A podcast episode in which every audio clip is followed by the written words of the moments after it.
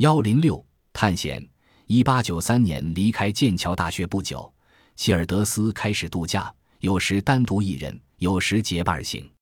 他常常驾驶一条小快艇穿越英吉利海峡或北海，特别喜欢沿着德国、丹麦和波罗的海复杂险恶的海岸线航行。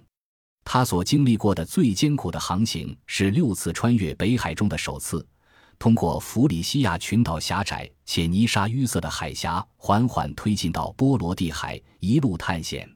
经过多次航海，他熟悉了复杂险恶的地貌构造、荒凉可怖的景象。以及性格迥异、举止古怪的荷兰、丹麦、德国村民和水手。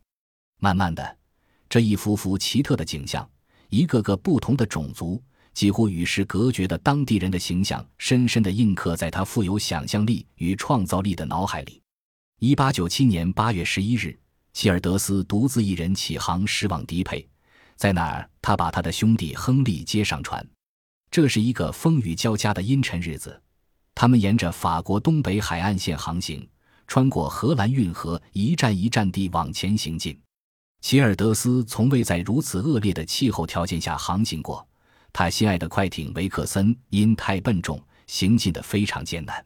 兄弟俩穿越了朱伊达泽，驶往特斯切林，途经无人居住的荒岛，那是些被水道和潮汐分割开来的狭长、低伏、坑坑洼洼的白沙岛屿。九月二十五日。希尔德斯在航海日志中写道：“今天傍晚，我们看到这个奇特的区域正处于最壮丽的时刻。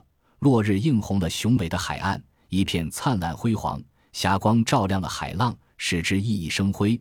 他爱抚着远方沙丘，即是个名叫罗特姆的小岛。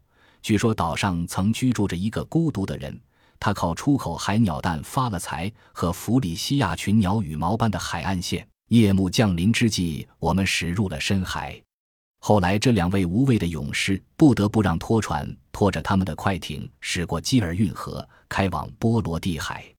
不久，太阳喷薄而出，过了浩瀚寂静的北海和地势不平、边缘荒凉的弗里斯兰省，呈现在眼前的是壮观的海湾、青山和绿叶成荫的海堤。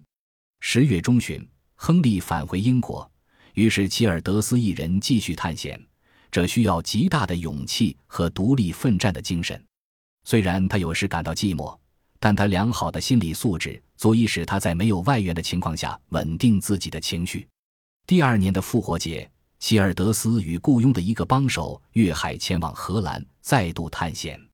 一次次航海提高了他独立思考的能力，然而在处理公事方面，他显得不够自信。但他能用沉默来掩饰自己，这在他已成为习惯。